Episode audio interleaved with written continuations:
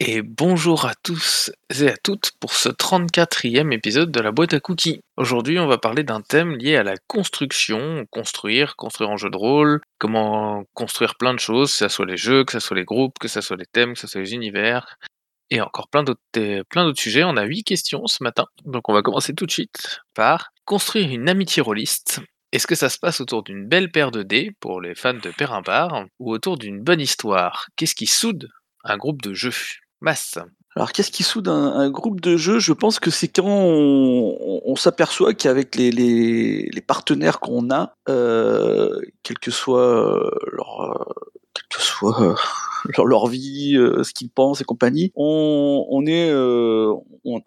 on atteint une façon de jouer qui est en accord avec toutes les toutes les joueuses autour de la table ce qui ce qui amène euh, ce qui amène euh, euh, donc vraiment des, des parties très très agréables et, souvent souvent qu'on va se souvenir pendant longtemps. Et donc ça amène une, une, belle cohésion et ça ça permet à ça permet de créer des groupes qui, qui, qui sont vraiment très très bah, très très agréables à jouer. Et j'appellerais pas ça de l'amitié mais j'appellerais ça plutôt une osmose de groupe qui permet euh, bah, qui permet d'avoir des parties euh, incroyables quoi. Voilà, euh, c'est pas ça arrive pas avec tous les groupes, avec toutes les personnes qu'on rencontre, mais des fois des fois ça ça, ça arrive et, et ça c'est vraiment c'est vraiment bien et comme on s'est vraiment très très amusé et que ça a été très très bien et que et que ça a été euh, des, expériences assez incroyables, et eh ben on a envie de rejouer avec avec ces mêmes personnes et ça ça permet de, de souder un groupe et ça permet de, de faire euh, d'autres choses, essayer d'autres expériences avec ce même groupe euh, et c'est toujours toujours agréable.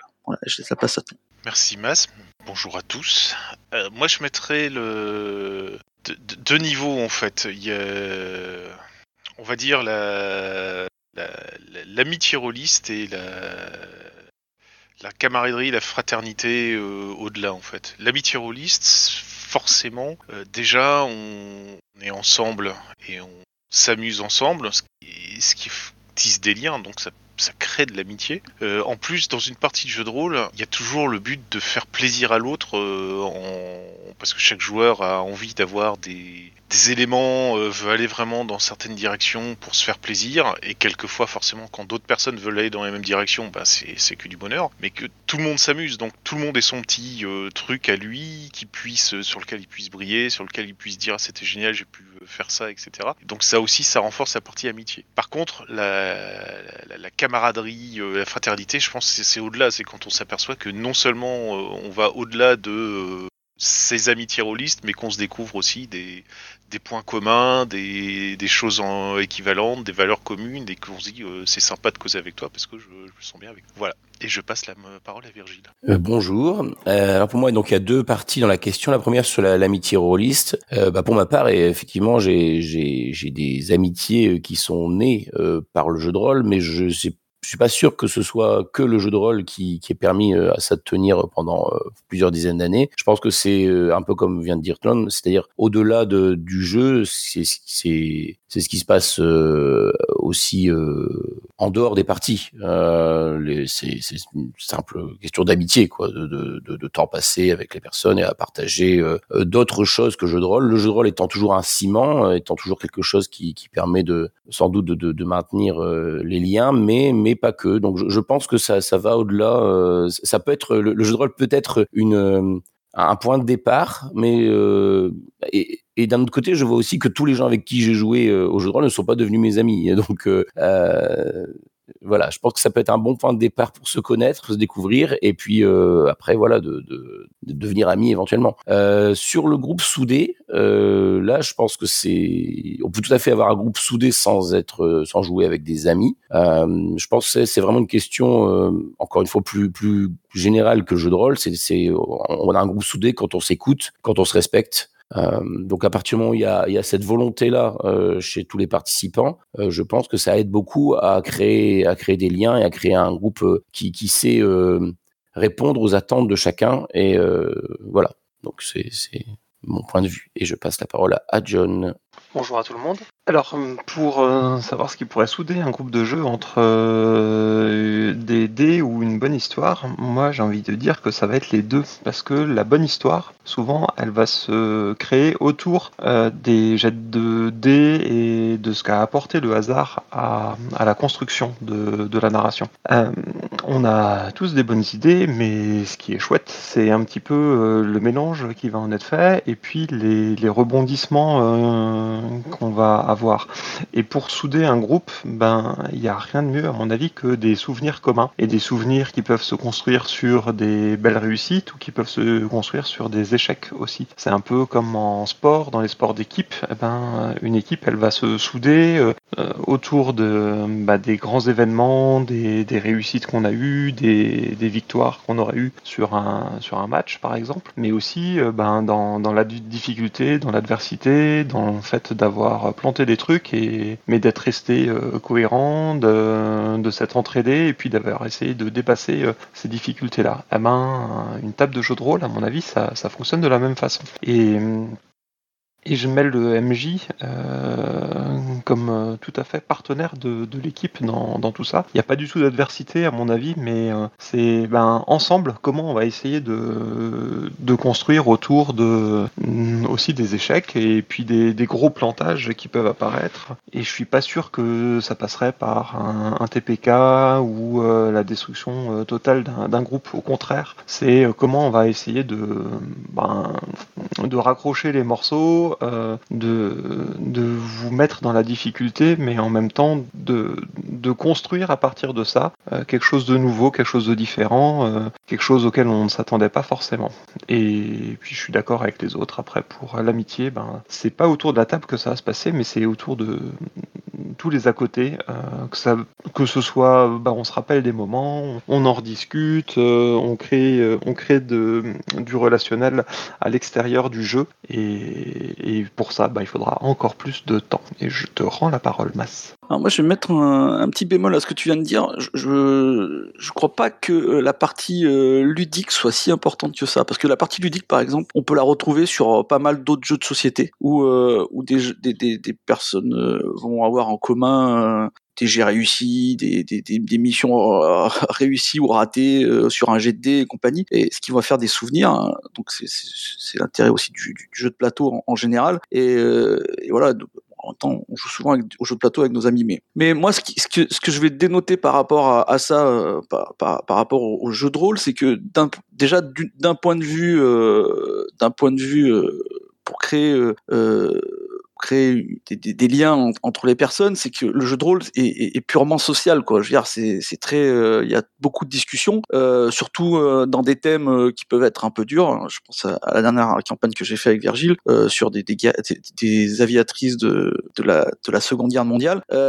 donc là, ça, ça, devient autre que le ludisme. Je pense que c'est une, voilà, il y a, y a autre chose qui, qui se met en place et, donc comme c'est un jeu très social, il falloir euh, de temps en temps euh, bah, s'ouvrir un peu aux autres et compagnie, ce qui a pour moi une grosse différence avec un jeu de société euh, lambda.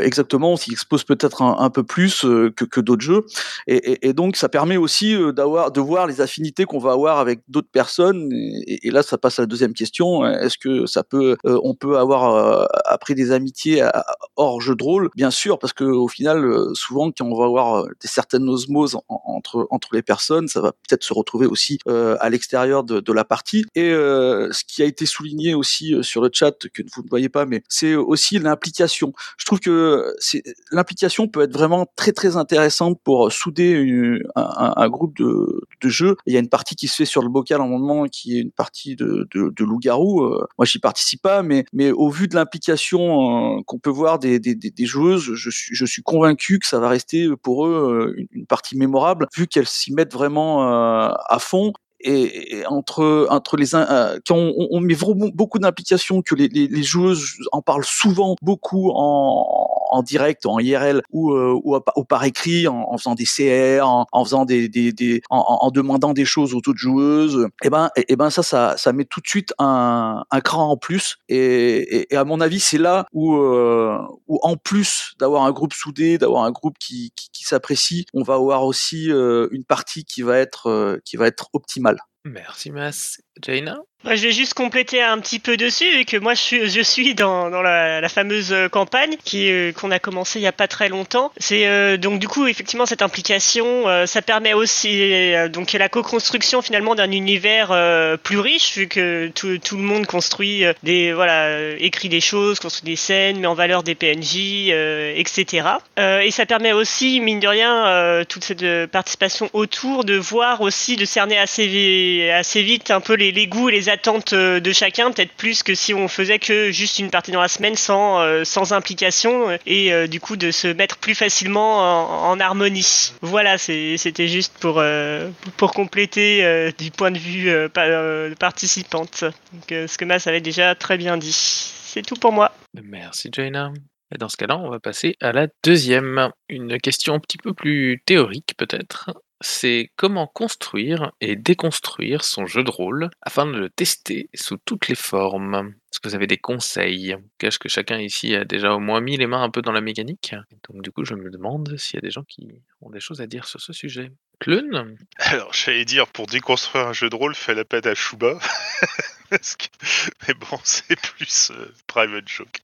Non, euh, construire et déconstruire son jeu de rôle, euh, déjà, je pense que la, première chose, c'est le, le, le playtester avec des joueurs, que ce soit des amis, que ce soit des connaissances, que ce soit des parfaits inconnus. C'est le meilleur moyen de vérifier si euh, ce que vous avez mis en place tourne bien, si ça marche ou pas, si ça, s'il y a des choses à retirer, s'il y a des choses à, à, garder, si votre excellente idée n'est en fait pas du tout bonne et que c'est euh, c'est pas le moment de mettre ça. Euh, petite anecdote pour Kat, euh, lors de l'avant-dernière CJDR je voulais faire jouer les points de chance avec des croquettes à chat en disant euh, ouais c'est génial, euh, on n'a pas rien de fait de plus immersif, euh, ça va le faire. Et en fait non parce que jouer avec des croquettes à chat, poisson, petits légumes, tout de suite au bout d'un moment t'as les mains qui puent, c'est l'horreur, ça ça le fait pas du tout. Donc voilà, très... l'archétype même de la fausse bonne idée qui qui, qui dessert le jeu. Donc voilà ce qu'il faut c'est tester, rata tester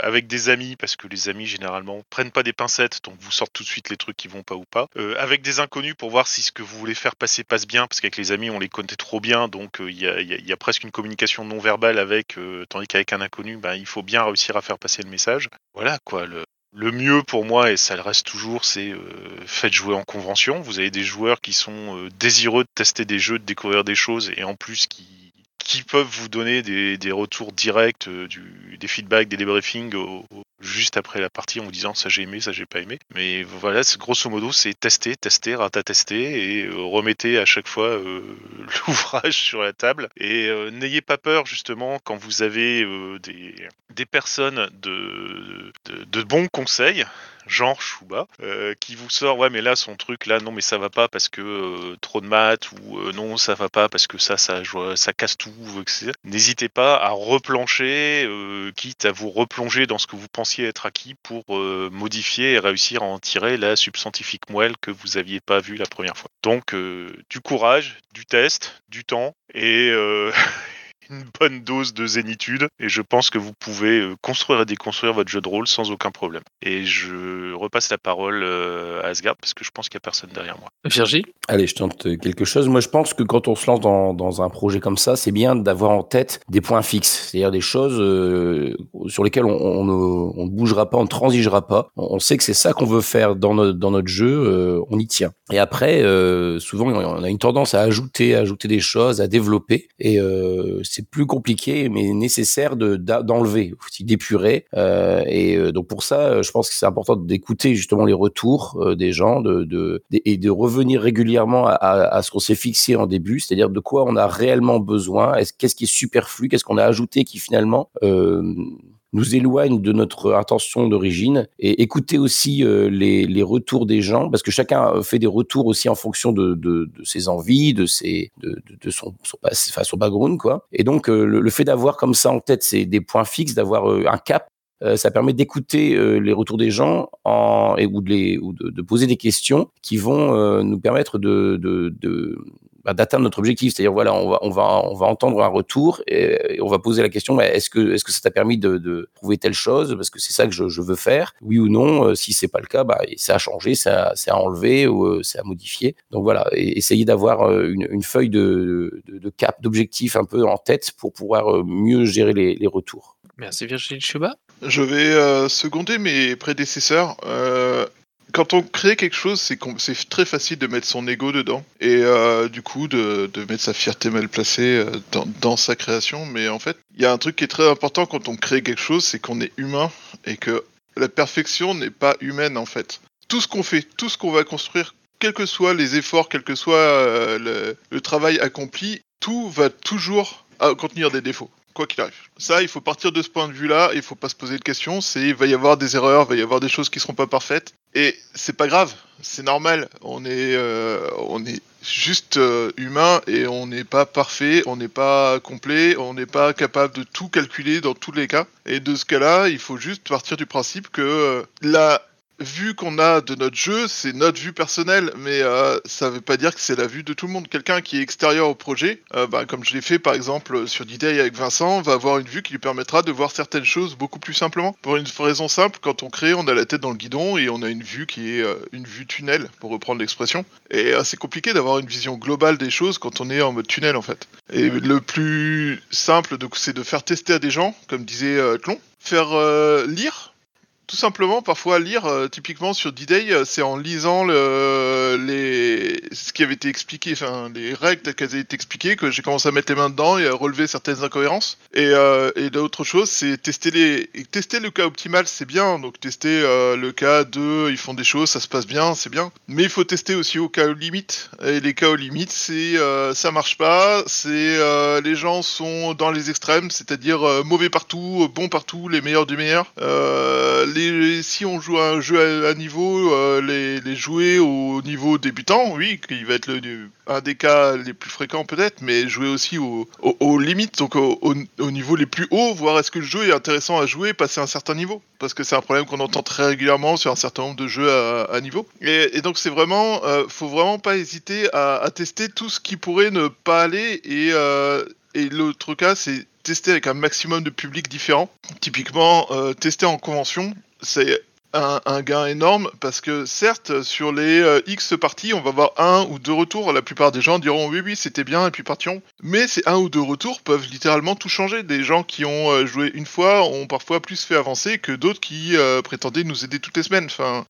Le truc c'est que les critiques il y en aura toujours quoi qu'il arrive sauf que dans les critiques il y en aura des bonnes seront donc des critiques constructives avec des vraies questions, avec des, personnes qui ont vraiment réfléchi en se disant mais euh, moi si j'étais euh, en train de construire le jeu, si je faisais ça, ça je trouve que ça fonctionnerait mieux que si euh, je faisais euh, telle autre solution. Et, du coup c'est vraiment euh, ne pas hésiter à, lire tous ces retours, à écouter euh, ces, ces, ces, ces, retours parce que parfois ça va vraiment changer le jeu d'une manière extrêmement constructive. Et en parallèle, alors ça c'est vrai, haters gonna hate, il y aura toujours des gens qui vont dire euh, ouais c'était nul, ouais j'aurais fait ça mieux, ouais moi je, moi je, mais bon euh, ça en dit plus long sur eux que sur votre jeu la plupart du temps. Et donc ça c'est sûr il faut les laisser passer, c'est pas c'est pas très grave. Mais euh, pour tester son jeu sous toutes les formes, la première chose comme disait Vincent c'est de mettre son ego de côté et de partir du principe que là on le truc n'est pas complet, donc euh, oui, il va y avoir des choses qui sont pas, pas bonnes et euh, faut tester. Et je vais passer la main à John. Je me place de l'autre côté de la barrière en fait. Et euh, j'ai envie de citer un, grand philosophe qui s'appelle Boulet Sensei, pour l'occasion, qui dit régulièrement il y a des gens qui sont embêtés à faire un jeu, qui ont créé un univers, qui ont fait un système de règles. Eh ben, ils ont bossé dessus.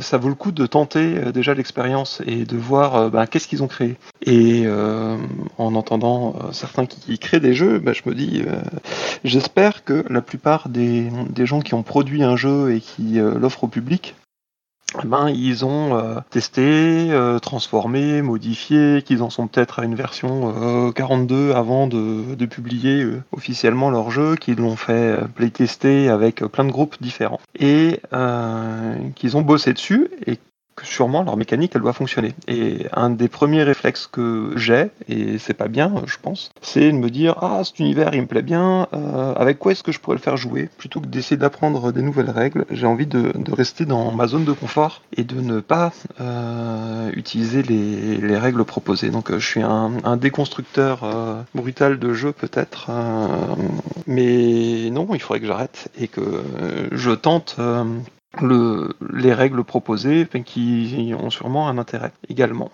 Euh, et du coup, ben, en fait, ce que j'aimerais bien retrouver dans, dans un jeu, c'est un petit peu euh, la liste des, des groupes avec lesquels il a été euh, joué. Euh, ça se fait de plus en plus dans les remerciements qu'on qu'on indique avec qui on a joué. Et je pense que je m'inquiéterais un peu si je voyais qu'il n'a été joué qu'avec un seul groupe euh, avant d'être d'être euh, publié. Alors que s'il a été joué avec plein de groupes différents, j'aurais déjà un peu plus tendance à me dire ah bah ce truc-là il a été testé, il y a plein de gens qui, ont pu faire des retours et que c'est intéressant euh, du coup de, de m'y attaquer. Alors euh, bonne résolution pour 2022, euh, jouer avec les règles proposées euh, par les auteurs. Merci John. Cortex 13 nous dit par écrit qu'il n'est pas tout à fait d'accord, que tester et écouter les retours c'est bien, mais tout modifier sans cesse, il faut savoir aussi pondérer certains retours. Et Poirot soutient John et en nous disant que tester euh, le jeu avant de tripatouiller les règles, ça lui a apporté beaucoup en termes d'expérience de jeu.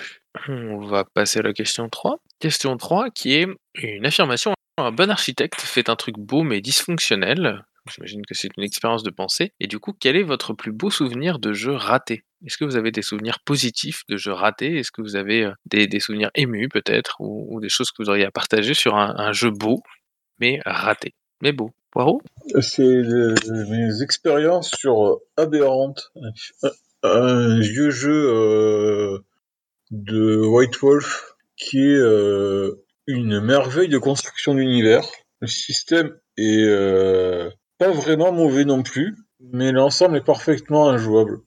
C'est assez incroyable comment c'est euh, un souvenir ému d'un truc euh, qui m'a beaucoup marqué en fait parce que c'est un, un jeu qui a été fait, fait un univers qui est parfaitement bien construit, hyper intéressant, avec plein de morceaux qui travaillent, qui, qui bougent de manière intéressante. Et euh, à quel point il n'y a pas la place de mettre des joueurs dedans, en fait. Euh, quand tu, tu quand tu suis la logique de l'univers, tu te dis mais oui, il est super ce jeu, mais euh, on en fait quoi quoi? T'es- J'ai presque je crois que j'ai presque tous les ouais, j'avais réussi à avoir presque tous les bouquins de la gamme, je suis content et tout, mais euh, vraiment la, la la puissante impression après avoir tout lu, avoir essayé de faire quelques parties que si à, part complètement déconstruire euh, justement la proposition de jeu, il y a aucune place pour les joueurs dans ce monde quoi. Vraiment, il est tellement bien fini entre guillemets que les joueurs ont rien à y faire quoi. C'est tu, tu, tu vois pas où mettre tes joueurs pour qu'ils aient une quelconque influence sur ce qui se passe, à part faire des scénarios d'une batouillitude complet, qui, qui utilisent pas du tout le, tous les rouages du monde, quoi. C'est, c'est un souvenir, quelque chose qui m'a profondément marqué dans mes, dans mon expérience de MJ, en fait. Et sur la manière dont je, dont je,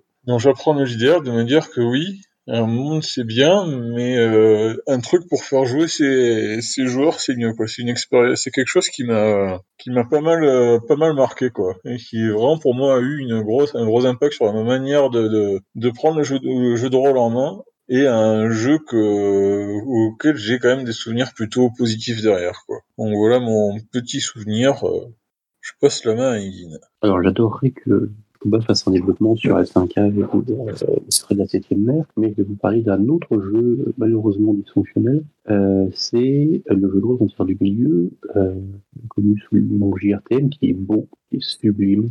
Il y a des dessins extraordinaires, il y a des règles, il y a des, éléments de règles, des points de règles, des techniques, des sorts ont une beauté à couper le souffle, qui donnent envie, qui, qui reproduisent le monde de Tolkien, qui donnent envie de jouer dedans. Euh, et les règles qui s'appellent le Rollmaster, basiquement, pour le, on va dire, le jeune joueur que j'étais, sont absolument infiables. Euh, et euh, on a fait un demi-quart de scénario et on a dit bon, on va plutôt essayer autre chose. Et on a bien fait. Mais voilà. Et j'ai fini. Merci Nikin. Clun Alors, euh, moi, pour reprendre la, métaphore de l'architecte, euh, le, le- le meilleur jeu raté que j'ai pu voir et tester moi, c'était Continuum, Euh, un jeu sur voyage dans le temps. Donc oui, pour reprendre la métaphore de l'architecte, le, plan était génial. Quand on a montré les plans, euh, je dit putain, ce, jeu est merveilleux. Et, pourtant, euh, bah, quand on a commencé à jouer, ça allait pas en fait. Il y avait des super promesses. J'avais vraiment des étoiles dans, les yeux quand, on avait pitché le jeu. Mais euh, non, non, ça passait pas quoi. C'est en fait, j'ai l'impression que c'est le jeu qui a été créé one shot.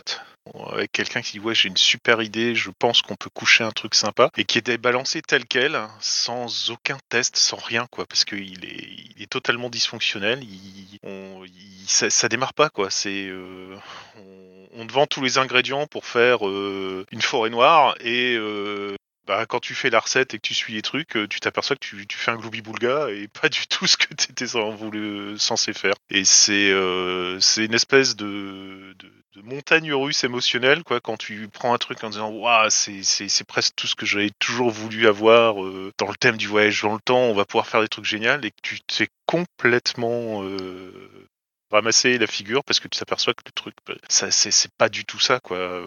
Le, le- pire c'est qu'il y a, a même pas que le- la, partie mécanique de jeu c'est que les designs l'image de couverture est géantissime et euh, à l'intérieur t'as des illustrations qui ont strictement rien à voir avec le jeu. Mais littéralement rien à voir avec le jeu donc tu, tu, tu comprends pas quoi. C'est voilà c'est mon c'est mon mon, mon expérience à moi sur ce point et j'espère que d'autres pas d'autres personnes n'ont pas vécu ce que j'ai vécu là parce que là franchement ça fait vraiment euh, un bon roller coaster émotionnel où euh, on part de très haut et on tombe mais alors plus terre. Et je passe la parole à Carole. Oui, alors moi je l'ai pas fait jouer, mais euh, je pense à Eclipse Phase, qui est un jeu de rôle sur le transhumanisme avec un univers très riche, plein de possibilités, des vraies recherches euh, niveau personnage, euh, des, choses très originales qu'on pourrait jouer en théorie. Sauf que deux choses, déjà le système, en tout cas la première édition, a priori il a été un peu modifié pour la seconde, mais le système euh, c'est basé par les gens qui ont fait Shadowrun. Donc euh, bon, il y a, des amateurs, mais a priori euh, moi j'en fais pas partie déjà. Et en plus le côté transhumaniste, on peut changer de corps, transférer son esprit, etc. rend les règles encore plus compliquées que Shadowrun, je pense. Donc il y avait déjà cet aspect-là. Et quand j'avais lu le parcouru le bouquin, il y a le problème aussi que c'est très très vaste. Alors il y a une euh, un petit fil rouge avec le, fait que les PJ peuvent faire partie de Firewall, mais euh, ça me paraît quand même un petit peu compliqué à mettre en place. Euh, je pense que il faudrait que je me penche sur la deuxième édition. Ils ont apparemment essayé de faire un petit effort pour que le jeu soit plus facile à prendre en main, mais j'avoue que moi, à l'époque où, quand je l'ai lu il y a quelques années, j'avais renoncé à, le faire jouer en me disant que je, resterais sur des choses un petit peu plus, plus simples. Et je pense que ça, ça doit demander beaucoup, beaucoup, beaucoup de boulot d'adaptation MJ, en tout cas dans la première édition. Après, dans un style euh, un petit peu plus léger, euh, et euh, on va dire que j'ai eu une, très très belle campagne de vampires Dark Ages quand il y, a, quelques années en Irlande, avec d'autres francophones qui étaient là aussi, en petit comité. Alors par contre, donc l'histoire était très sympa, on a eu des, bons moments, du drama, etc. Mais disons qu'on a joué malgré le système. J'irai pas jusqu'à dire contre, mais le système de White Wolf n'encourage quand même pas vraiment ce- cet aspect-là, quoi. Malgré le fait que dans les bouquins ils, mettent ce- cet aspect en avant, euh, le système n'est pas cohérent euh, avec ça. Donc on s'en est un peu rendu compte à, ce moment-là. Mais donc on a joué euh, malgré les systèmes et sans faire trop de jet de dés. la campagne reste un très beau souvenir, mais voilà, c'est vraiment là où je me suis rendu compte que le système ne marchait pas et pour après avoir fait quelques autres expériences White Wolf, notamment Vampire, où je me suis bien rendu compte que la plupart du temps dans les groupes avec lesquels j'ai joué, il y avait plus un côté un peu super-héros que, euh, que intimiste, quoi. Voilà pour moi. Merci. John Euh, je vais en citer deux, moi.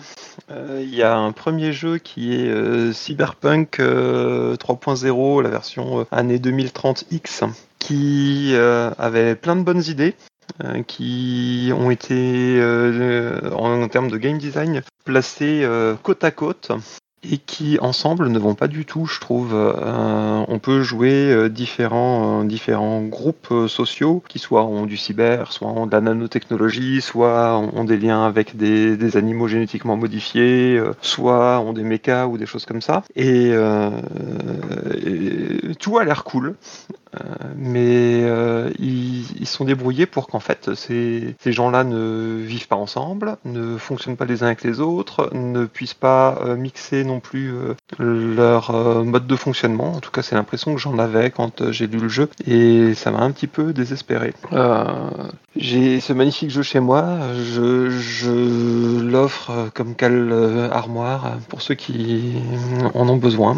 Euh, je suis vraiment désolé, mais ça m'a attristé. Et euh, il y a un deuxième euh, grand jeu pour lequel j'ai l'impression que ça fonctionne pas bien, c'est Cthulhu. L'appel de Cthulhu, où j'ai joué mais des dizaines de parties, j'ai des excellents souvenirs de jeu, mais je pense que j'ai jamais joué au jeu comme il devrait être joué. J'ai jamais eu l'impression d'être dans de, de l'horreur, euh, parce que bah, il y a des moments où on était un peu stressé parce qu'on savait qu'on était face à une adversité un peu dangereuse, mais on a toujours joué très très pulp, euh, enfin euh, à, moitié pulp en fait, parce qu'on essayait de faire horreur, mais on, on avait tous des Thompson et de la dynamite avec nous pour pour nettoyer l'adversité. Et horreur cosmique, alors là, je ne l'ai jamais vécu, ce qui me déprime encore plus. Euh, L'univers de jeu me plaît, l'ambiance qu'on pourrait y mettre me plaise. Alors c'est peut-être que j'ai jamais eu de, MJ qui, euh, qui m'a permis de, bien jouer à ce jeu. Euh, Il y a des conseils de jeu partout, il y a des tas de gens qui travaillent là-dessus, qui proposent des tas de choses. Mais je pense quand même que si euh,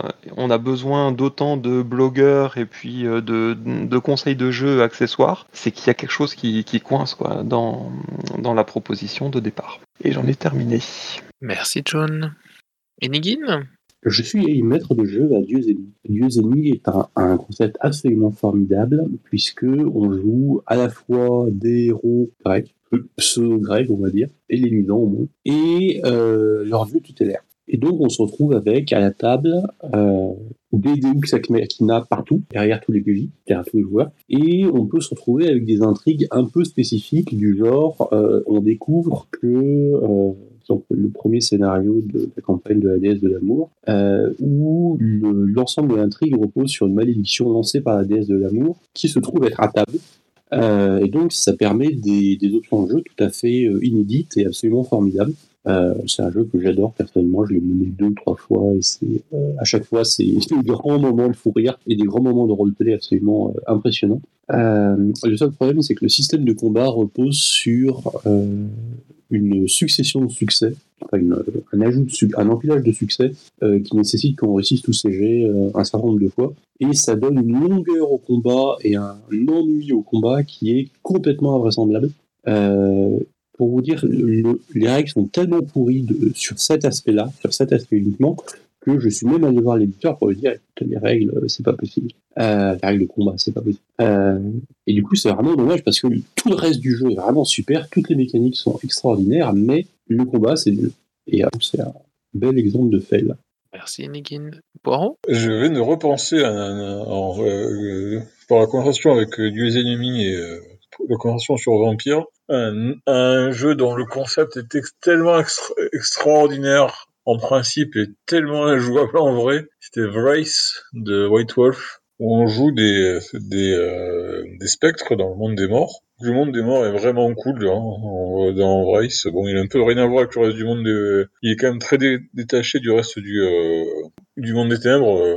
Et le jeu, il y a un concept qui est extraordinairement génial, c'est que chaque personnage, en fait, on joue un, il y a en gros la conscience de chaque personnage, euh, partie normale, et un côté sombre, donc quelque chose qui est, qui est qui est là pour te, pour te tenter, t'amener vers, vers le, vers le côté obscur. Quoi, comme si t'as, qui est conscient et qui, qui est là pour te faire du mal, en fait. Et chaque joueur doit avoir donc cette voix dans la tête qui vient lui parler en, à tout moment pendant la, pendant la partie. Et sauf qu'il n'y a même pas un début d'explication sur comment. Déjà, rien que pour pouvoir commencer à mettre en place ce concept qui en soi est super intéressant. Moi, je me rappelle d'avoir passé cinq, euh, quelques jours à, essayer de réfléchir au principe. Donc, j'avais fini par euh, partir du, con- du, du principe de- d'essayer de faire jouer à chaque joueur, en gros, une, euh, une vie, un, un, un vrai personnage et le, et le côté obscur d'un autre personnage, mais ça marche pas parce que comme ils sont plus ou moins ensemble, au bout d'un moment, ils arrivent pas à se mettre euh, à se mettre en enfin à suffisamment euh, travailler pour, euh, s'occuper du euh, du côté obscur de l'autre. Enfin le, le jeu à l'écrit est super mais complètement in- inutilisable en vrai, en vrai tant et si bien que oui enfin, sauf que Bloodlust a fait beaucoup c'est pas pareil parce que dans Bloodlust le personnage les armes dieux sont moins ils sont pas activement là pour faire du mal aux joueurs.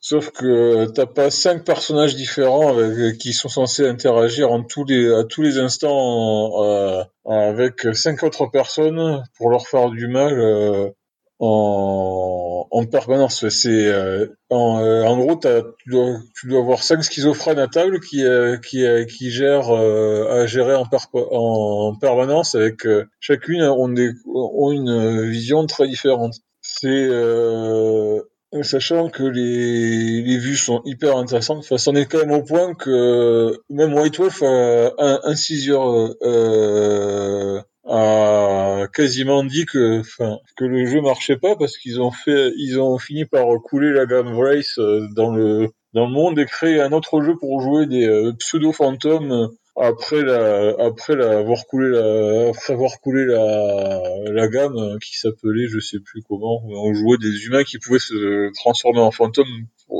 par moment. Et ce jeu il a été totalement plein de bonnes idées j'avais adoré à la lecture mais en vrai c'était un, cauchemar quoi Parfait, tout à fait, c'est créé après. Mais vraiment, vrai, j'ai jamais réussi à faire une partie entière, tellement c'était euh, c'était prise de tête le principe, quoi. Merci Poirot. Edrican aussi, t'as l'écrit Priax pour euh, parler d'un d'un ben, un très beau joli jeu, pardon, d'une super communauté, mais dont la mise en œuvre était euh, à son goût totalement ratée. Clun Petit retour pour euh, un autre jeu, alors personnellement auquel je n'ai jamais joué, mais euh, j'ai eu pas mal d'amis qui l'ont testé, qui s'appelle Anima, jeu de rôle espagnol si je me souviens bien, qui a dû sortir au milieu des années 2000, euh, se traduit en France par je sais plus qui. Alors visuellement, c'était la, bouquin de jeu était une claque, hein, mais euh, on va dire que euh, sur la forme c'était vraiment génial, sur le fond, ouch, on va dire que la construction était, euh, voilà, grosso modo, si vous, avez pensé que les restes de Rollmaster étaient simplistes, ce jeu est clairement fait pour vous. Mais je pense pas que vous soyez la majorité dans la, sphère rôliste. Il y a grosso modo, c'est de, ce que j'en avais lu pour l'avoir feuilleté, il y a euh, un, exemple euh, suivi d'un contre-exemple, suivi d'une kyrielle d'exception, et ce pour chaque chose en fait. C'est- juste à, à, se prendre la tête à chaque fois. Des, des, tableaux à chaque page. euh,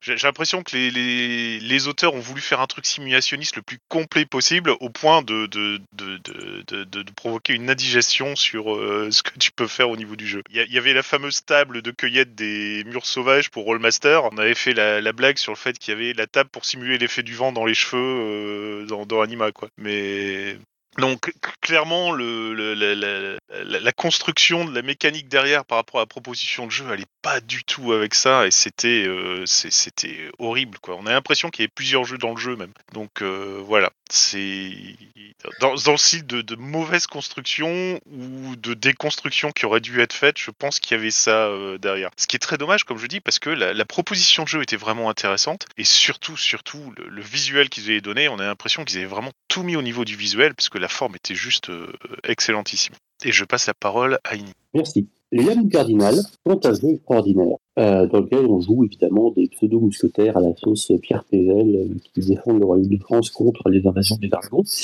Euh, c'est une Louis XIII historique, légèrement, très légèrement matinée de fantastique. Enfin, il y a des dragons, quoi.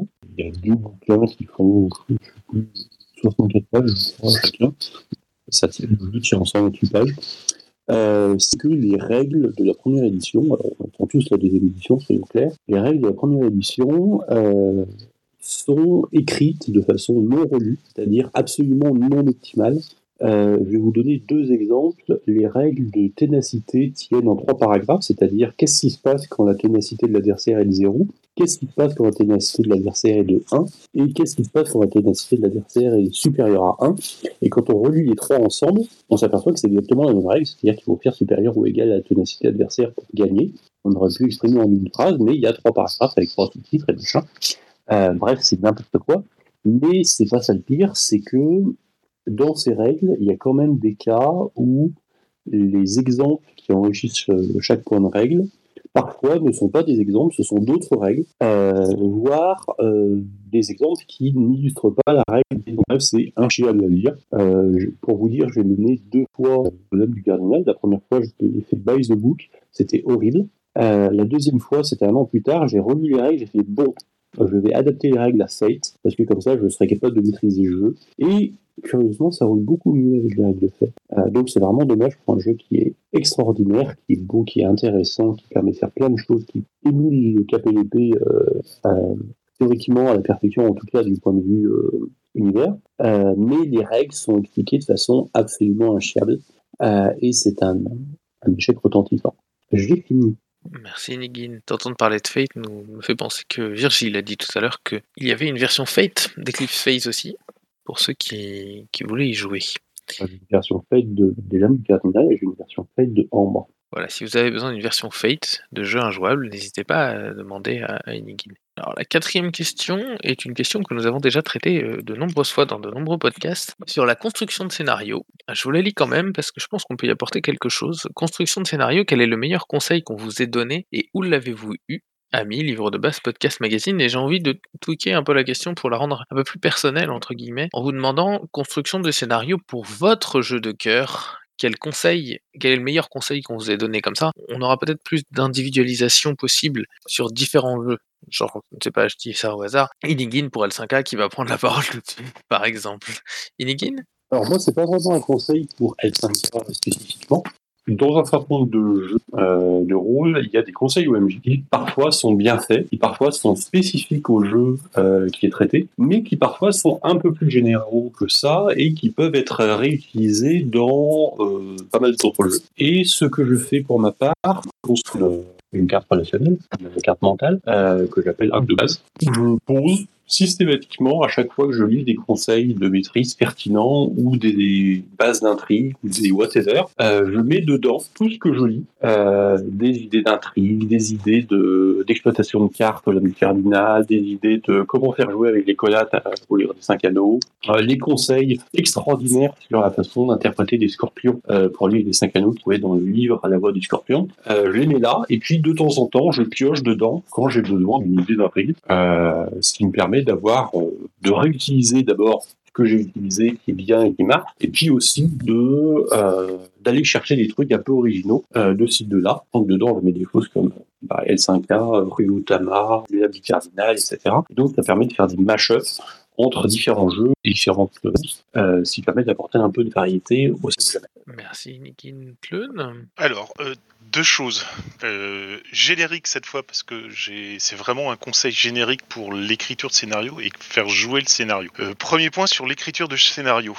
Euh, j'ai euh, passé une bonne dizaine d'années à me taper la tête contre les murs pour euh, essayer de comprendre comment retranscrire dans l'écriture de scénario un scénario dit ouvert. À savoir, grosso modo, on ne sait pas comment ça va se finir parce que tout va être laissé à la décision des joueuses qui, via leur personnage, vont donner une fin à ce scénario. Mais elle n'est pas écrite. Ce qui permet, un, de nous surprendre à chaque fois, et deux, de laisser vraiment la plus grande liberté possible euh, aux joueuses pour interagir dans le scénario, pour qu'elles puissent s'amuser comme elles le veulent. La meilleure façon que j'ai trouvée, et ça je pense que ça vient d'une discussion entre euh, créateurs de scénarios et auteurs de jeux au cours d'une convention, on avait dû causer ensemble autour d'un coca tiède et d'une pizza froide en bon rôliste. Euh, C'était grosso modo de dire on met en place le scénario, donc on pose la situation de départ, les lieux, les personnages, les enjeux, on définit tout ce qui vont être les, factions et les antagonistes euh, avec lesquels les personnages vont pouvoir interagir dans le scénario, euh, en précisant euh, grosso modo quels sont leurs buts, quels sont leurs moyens, quelles sont aussi leurs limites, à savoir quelle est la, chose sur laquelle ils vont dire là je, je laisse tomber parce que ça va, je, je vais pas, je peux pas aller au-delà de ça. Et on décrit le plan du ou des grands méchants tel qui se déroulerait si les personnages n'intervenaient absolument pas. Donc grosso modo, on fait comme le grand méchant qui euh, lance sa tirade, je vais vous exposer mon plan, etc. Et on le déroule tel quel. Et à partir de là, ben on lâche les personnages des joueuses dans le scénario. Et le, le rôle du MJ, si c'est un jeu MJ, c'est de gérer les, réactions des factions en fonction des actions des personnages. Et pour moi, c'est un, une des meilleures idées qu'on puisse avoir pour poser un scénario dit ouvert en disant voilà on pose tout, on donne toutes les informations dont a besoin le MJ pour gérer et après après c'est juste de l'adaptation et justement les adaptations sont en fonction des éléments qu'on a donnés auparavant. Maintenant deuxième point, il y a euh, l'écriture du scénario et il y a le fait de faire jouer le scénario. Et pour faire jouer le scénario, euh, je me réfère à un petit lien d'ailleurs que je vais mettre là, parce que je suis un mec bien, euh, qui est euh, un truc qui existe depuis la nuit des temps pour les séries télé, qui, sont les quatre actes en fait, et qui sont toujours, euh, voilà, dans un premier temps, l'acte 1 pose les lieux, les protagonistes, bref, tout ce qui va concerner l'épisode télé. Dans l'acte 2 arrive le héros ou les héros qui commencent à interagir. Dans l'acte 3, on a les réactions à leur agissement et généralement c'est là où ça se complique pour eux et c'est là ils commencent à en chier dans tous les sens du terme parce que euh, il y a de l'aversité, ça se passe bien pas comme il faut. C'est généralement dans cet acte 3 que le héros ou les héros se retrouvent dans des mauvaises passes ou dans des mauvaises situations. Et l'acte 4 justement, c'est le truc qui fait que parce qu'ils ont euh, aidé telle personne, parce qu'ils ont euh, fait telle action, parce qu'ils ont pas abandonné certains trucs, que on va pouvoir débloquer, qu'on va résoudre le truc. Euh, quand on fait jouer un scénario, si on garde ça en tête en disant là je suis dans l'acte 1 et je fais donc la présentation, je pose des trucs, donc les personnages arrivent, ils découvrent, euh, ils voient euh, le village, euh, le forgeron, un truc, etc. Dans l'acte 2, ils commencent à avoir une idée du scénario, ils commencent à réagir. Dans l'acte 3, ils se reprennent les conséquences et là où ça va merder. Et dans l'acte 4, ben, euh, c'est le final en fait du scénario par rapport à lui-même. Si on garde ça en tête, on a une bonne idée de faire monter une certaine tension dans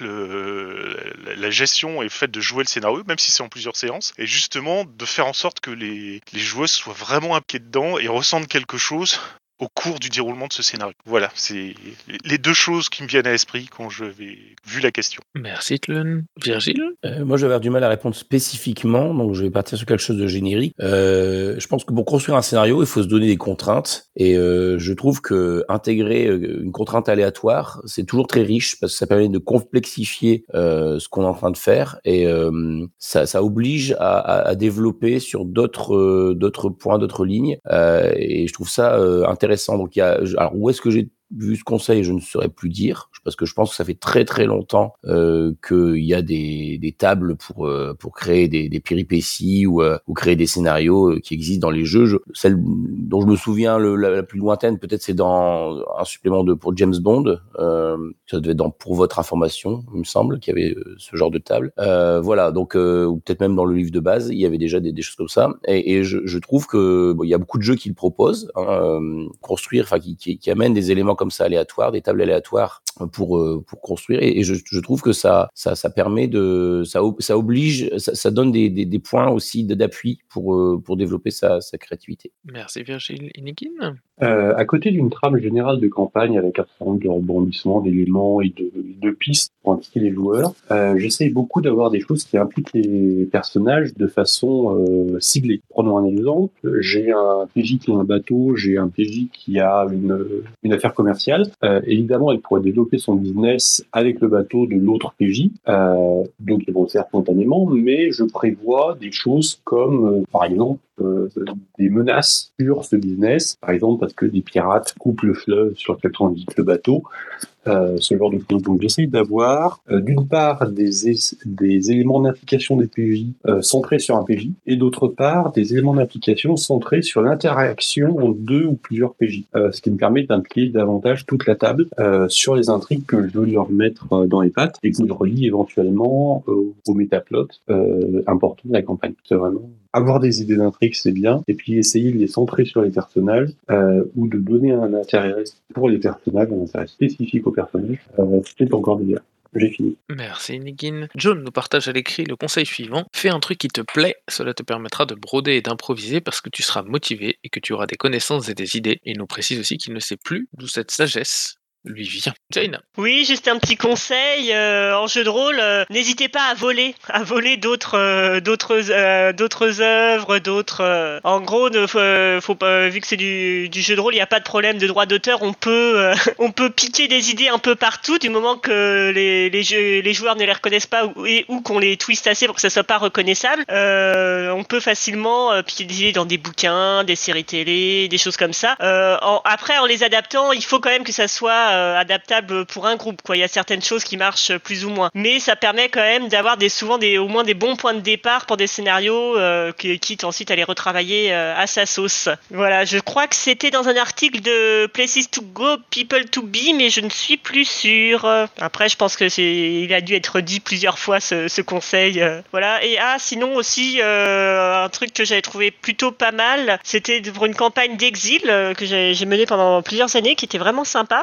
Au début, je me demandais un peu comment euh, unir des, PJ qui étaient plutôt euh, disparates, et en fait, euh, j'ai eu le supplément. je crois que c'était la guerre des boulons, qui permet de faire jouer des, gamins, bah, des gamins de des rues avec bah, des prêts, ils proposaient des prêts tirés que les, joueurs ont pris parce que du coup, ils pouvaient, ils, savaient qu'ils pourraient les adapter plus tard un peu à leur goût, et ça permet du coup de leur donner vraiment un background commun et une amitié qui fait que pour la suite, ça permet de justifier qu'il y ait des personnages différents qui, restent. Donc ça, ça, ça avait été la lecture de ce supplément, ça avait donné une euh, bonne porte d'entrée pour euh, pour faire une campagne avec ce, ce jeu de rôle là. Voilà, c'est tout pour moi. Merci Jaina. Et John nous rajoute un dernier conseil. Et sinon, lisez les notes d'intention pour éviter d'être à côté de la plaque. Question 5. Quelle est votre ressource principale dans la construction d'un personnage? Univers, règles, autres personnages, vous-même, etc. John. Allez, je commence. Euh, ce qui me branche d'habitude, c'est euh, plutôt tout ce qui concerne euh, l'univers. Et c'est à partir de ça que j'ai tendance à, à- chercher mon inspiration. Donc, je fais partie de ces rôlistes qui aiment bien feuilleter des bouquins de règles, feuilleter des bouquins d'univers, piquer ça au MJ, regarder un petit peu quels sont les lieux, les endroits, les possibilités, les, les archétypes de personnages. et je vais généralement chercher une accroche là-dedans. C'est la base euh, d'habitude de, mon côté. Et à partir de ça, euh, j'essaye de rajouter un twist euh, qui va le rendre euh, un peu intéressant, le décaler un petit peu, le mettre un petit peu plus à la marge. Euh, ce twist, je peux aller le chercher euh, généralement. Souvent sur mes, envies du moment. Donc euh, je pense qu'il y a, une petite part de moi-même euh, qui, va venir et qui est importante aussi parce que si on, on joue pas un truc qui nous intéresse ou qui nous donne envie, eh ben on, est assez mal barré euh, de ce point de vue-là. Et la question que je pose d'habitude quand j'arrive aussi à une table, c'est ben, qu'est-ce que vous jouez vous et puis qu'est-ce qui pourrait être intéressant de, rajouter dans ce groupe-là? Donc il y a un petit peu de méta et de mécanique qui va aussi se glisser là-dedans. Mais en premier, je vais vraiment parler, je pense, de, de l'univers de jeu et, qu'est-ce qui me paraît euh, vraiment intéressant dans, dans le jeu qu'on me propose. Et je passe la parole à Mass. Alors, euh, ma façon de créer des personnages, euh, j'avoue que je, je vais au, début, au début de la, partie, euh, donc au début d'une campagne, d'une partie, d'un long scénario, euh, ça va être euh, je vais utiliser euh, ce que la feuille de personnage déjà me, me donne comme euh, comme possibilité. Euh, je vais utiliser bien sûr tout ce que j'ai lu. Je vais pre- reprendre le, les, les conseils qui ont été donnés avant pour les, les scénarios. Je pense que pour les personnages, c'est à peu près la même chose. On, peut reprendre des archétypes qu'on a qu'on a découverts un peu partout dans, dans nos lectures, dans, dans ce qu'on a vu, dans ce qu'on a joué. si on joue aux jeux vidéo, voilà. Et je vais je vais faire je vais faire une base, mais qui n'est pas en fait très ouverte, avec pas beaucoup de. J'aurais pas un concept prédéfini avec euh, avec déjà des twists de près. Euh, Dans, dans, dans mon cas, je vais plutôt faire un truc très lâche qui va. euh, je, pense qu'un personnage en fait se construit. Bon, peut-être pas pour un one shot. Hein, pour un one shot, euh, on, on oublie ce que je viens de dire, mais si on, on fait plutôt un long scénario ou une grosse campagne, un, un personnage se construit euh, dans l'aventure. Je vais utiliser euh, ce qui ce qui va m'être donné, euh, par exemple, si j'ai des pré-tirés. Moi, j'aime bien jouer des pré-tirés, donc si j'ai des pré-tirés, je vais utiliser euh, tout ce qui est le background qui qui va être donné. Si j'ai si j'ai créé des personnages, par exemple, par un PBTA, je vais utiliser ce que le PBTA va me donner dans le sens euh, les moves euh, que que j'aurais euh, ou pas obligatoirement choisi, peut-être même au hasard. Et si si j'utilise euh, du background comme dans des dessins, que et ben là je l'aurais tiré au hasard et je vais voir ce que ça va me donner. Je vais essayer de construire quelque chose d'à peu près cohérent au début et après petit à petit ça va ça va grandir avec avec les parties, avec les relations que mon personnage aura aura avec les autres personnages et, et voilà comment construire à mon avis euh, pour ma part, un personnage qui, qui, va être intéressant. Au début, ça va être une coquille un peu vide, mais qui va prendre de l'ampleur petit à petit euh, en, jouant euh, avec euh, avec les autres joueuses. Et, c'est là, à mon avis, qui ça, prend tout le concept parce que si euh, on crée quelque chose qui est, à mon avis, très prédéfini au début, ça ça peut euh, ça peut euh, être euh, rédhibitoire pour la suite si ça ne va pas avec, euh, par exemple, les, les, les- interactions avec les autres avec les autres personnages. Donc c'est pour ça que moi je préfère quand même quelque chose d'un peu plus lâche que que des, des choses qui sont très prédéfinies. Avec, euh, on peut on, on peut récupérer, comme disait Jones, des, des twists intéressants, mais euh, quitte à, à- à le, le faire euh, le faire disparaître si euh, au final on voit que ça ne va pas ça ne va pas avec euh, avec le reste de l'histoire. Voilà. Et je laisse la place à Virgile. Donc pour ma part, euh, c'est d'abord les règles de création de personnages, tout simplement, euh, qui vont me. Moi, j'estime quand elles sont bien faites, elles vont nous amener des petits bouts d'univers. Euh, elles vont m'aider à rentrer dans l'univers si je le connais pas, ou elles vont me donner des, des, des points d'appui aussi. Donc ça va me permettre de, de, de prendre ces petits bouts d'univers, de prendre ces petits matériaux, de d'imaginer des capacités aussi pour mon personnage. Et une fois que que la, création, euh, les règles de création de personnages ont, déjà dégrossi euh, les choses, c'est là que je pense qu'il y a un processus un peu dynamique, c'est-à-dire je vais je vais peut-être euh, essayer d'en savoir plus sur l'univers pour pour savoir euh, par exemple si je joue à que- comment sa vie à Agnum, qu'est-ce qui qu'est-ce qui lui arrive, comment comment où est-ce qu'il a pu vivre, quelle, quelle est sa façon de voir les choses. Voilà, donc ça, ça- il va y avoir d'autres et donc là il va y avoir une, dynamique non seulement avec l'univers, les règles, mais aussi avec les autres joueurs pour savoir bah, ce que, quel lien on peut tisser les uns avec les autres, euh, comment on peut se, se compléter ou au contraire se- se- s'opposer, Euh, et puis euh, des, liens aussi, voir des, poser parfois des questions aussi au, au meneur sur le scénario qui va être joué, quoi, essayer de créer un personnage qui, qui va avoir un intérêt à, vivre l'aventure qui va être proposée. Donc voilà, là, donc la, création de personnage dans un premier temps, puis après une sorte de, processus dynamique avec l'univers, le- les autres joueurs et le, le, le, le, le scénario, le meneur de jeu. Voilà. Merci Virgile. Jaina? Oui, alors moi, euh, je vais d'abord euh, penser à souvent à des thèmes ou des styles à explorer. Euh, pour ça, je peux me servir d'éléments d'univers ou de playbook si c'est un PBTA pour avoir quelques idées ou si j'ai des idées précises, je vais chercher à ce, à quoi ça pourrait correspondre. Et une fois que j'ai ça, en fait, je vais plus partir sur le côté histoire, background,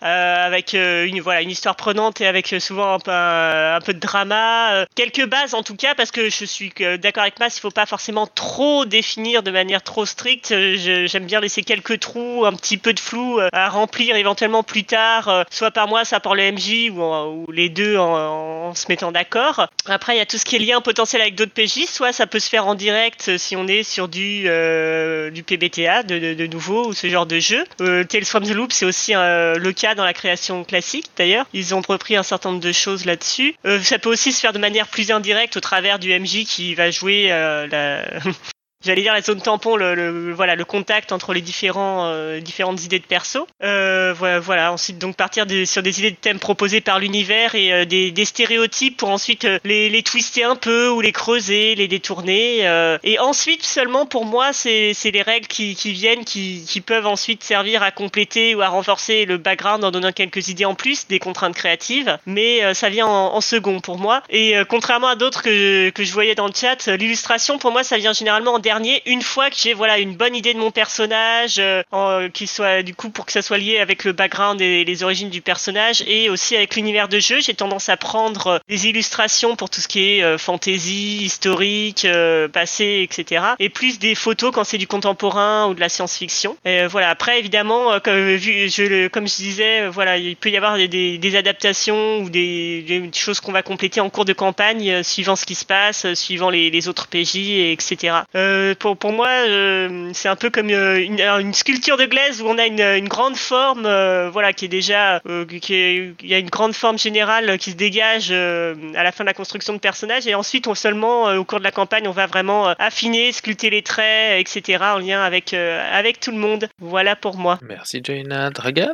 Ouais, bonjour tout le monde. Euh, moi, j'ai deux cas de figure. Le premier que j'ai fait jusqu'à il y a encore pas si longtemps, c'était de m'inspirer de personnages qui m'ont enthousiasmé, euh, des fois en faisant un mix. Par exemple, euh, quand j'ai un, euh, quand j'ai un, enfin quand je me rappelle avoir énormément aimé le personnage de Terence Hill dans mon nom et personne, bah, tôt ou tard, je vais jouer un personnage qui va sembler faire faire l'andouille, mais qui a un objectif derrière d'admiration pour un autre PJ. Ou bien j'ai longtemps joué un vieux guerrier brisé en m'inspirant de Bragon euh, de, de la quête de l'oiseau du temps. Donc je vais vraiment pomper sur des, sur des persos que j'ai pu voir ou dans des séries. Euh, j'ai eu un mercenaire qui ressemblait beaucoup euh, à Bran de Game of Thrones. Euh, pareil, un, un politique comme, euh, comme Bellish. Ça, c'est le- plus fréquent pour moi parce que quand je vois les séries, je me dis qu'il y a peut-être telle chose qu'on peut être explorée, j'ai envie de les essayer en jeu. Et l'autre cas de figure euh, dans laquelle je suis installé depuis maintenant deux ans où je participe à une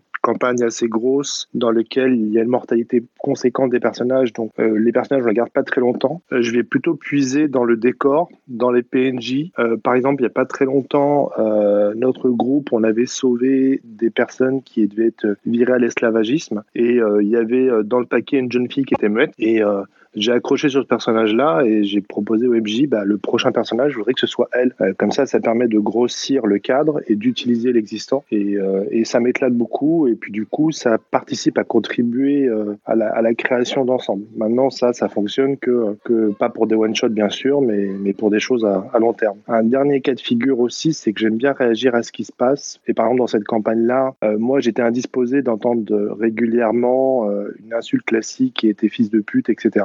Et donc, euh, dès que j'en ai eu l'occasion, mon personnage suivant euh, était un barde qui venait de l'autre continent et qui avait grandi dans un bordel, euh, qui était effectivement fils de prostituée. Et ça permettait de, casser la dynamique et, quand le mot venait, il réagissait à ça et, voilà, histoire de faire changer la perception et de faire virer ce- cette insulte qui était régulière dans le jeu. Voilà, je passe la parole. Merci Dragan. Alors, question 6. Question de réflexion plus globale. J'ai une pensée pour Kanjar qui n'est pas là, mais qui, avec qui j'ai déjà eu l'occasion de discuter. C'est pourquoi est-ce si facile de trouver des règles de destruction en jeu de rôle? On pense notamment au combat ou à d'autres choses de ce genre. Et si dur pour des règles de construction John? Première petite idée qui me vient directement. J'ai l'occasion de jouer à Prophétie, qui est un jeu très sympa avec un univers de jeu qui est hyper intéressant et où euh, une bonne partie des, classes de personnages sont basées sur euh, euh, l'artisanat, le développement d'une zone, les marchands, les protecteurs d'un site. Et J'y joue avec des gens qui ont l'habitude de, voyager. Parce que euh, ben, on est peut-être dans des tropes du rôliste qui font que ben, un, un- un personnage de jeu de rôle, il est censé explorer son univers, voyager, aller ailleurs, faire autre chose. Et à chaque fois, j'ai eu envie de faire des personnages qui avaient envie de d'être artisan ou marchand par exemple, ben, je me disais mais en fait je peux pas parce que ben il n'y a pas d'occasion de jeu. On, va se retrouver loin, on sera toujours ailleurs. euh, J'ai autre chose à faire que de me trimballer une forge ou euh, un atelier de tissage euh, avec moi à travers l'univers. Et, alors il y a moyen de, toujours profiter des, outils des, autres, mais c'est même proposé dans le jeu. Sauf que, ben, euh, ouais, ben, j'ai envie de forger un truc. Il va peut-être me falloir trois semaines. Donc, euh, on s'arrête et puis euh, on fait que ça. Et pendant ce temps-là, ben, les autres personnages, qu'est-ce qu'ils vont faire Et pen- pendant les aventures des autres, est-ce que moi je vais rester dans ma forge ou est-ce que je vais essayer de participer aux activités des, autres? Donc, je crois que hum, les activités de construction qui prennent du temps, elles sont euh, malheureusement euh, souvent euh, mises de côté et puis réservées à des PNJ. Ce qui peut le plus exister, peut-être, c'est des créations qui seraient peut-être plus artistiques, avec des bardes, des conteurs ou, autres. Mais c'est pareil, je crois que là, on compte beaucoup sur le, player skill plutôt que sur le caractère skill. Et du coup, ben, pourquoi y mettre des règles également Accessoirement, voilà, c'est quand même cool de péter des trucs. Donc, euh, on pète des bouches, on pète des gens, euh, on pète des endroits, on fait tout cramer et, puis euh, on est des murder robots quoi. Ça c'est ça c'est la vraie vie de rôliste. Vas-y Mas. Je sens un peu d'aigreur. euh, moi, je, je, suis pas un historien du jeu de rôle, hein, mais loin de là. Et, mais je vais revenir un peu. euh, je pense à la base. À la base, euh, à la base, ça, le jeu de rôle vient du, du wargame. euh, c'est un jeu où euh, euh, les premières choses qu'on va faire, c'est euh, aller euh, aller explorer des donjons et essayer de, se sauver euh, des de, plein de, de, plein de, de, personnes qui, qui nous veulent du mal, euh, des pièges, euh, des, des, des, monstres, euh, d'autres personnes, pour aller chercher un trésor. Donc ça c'est un peu la base.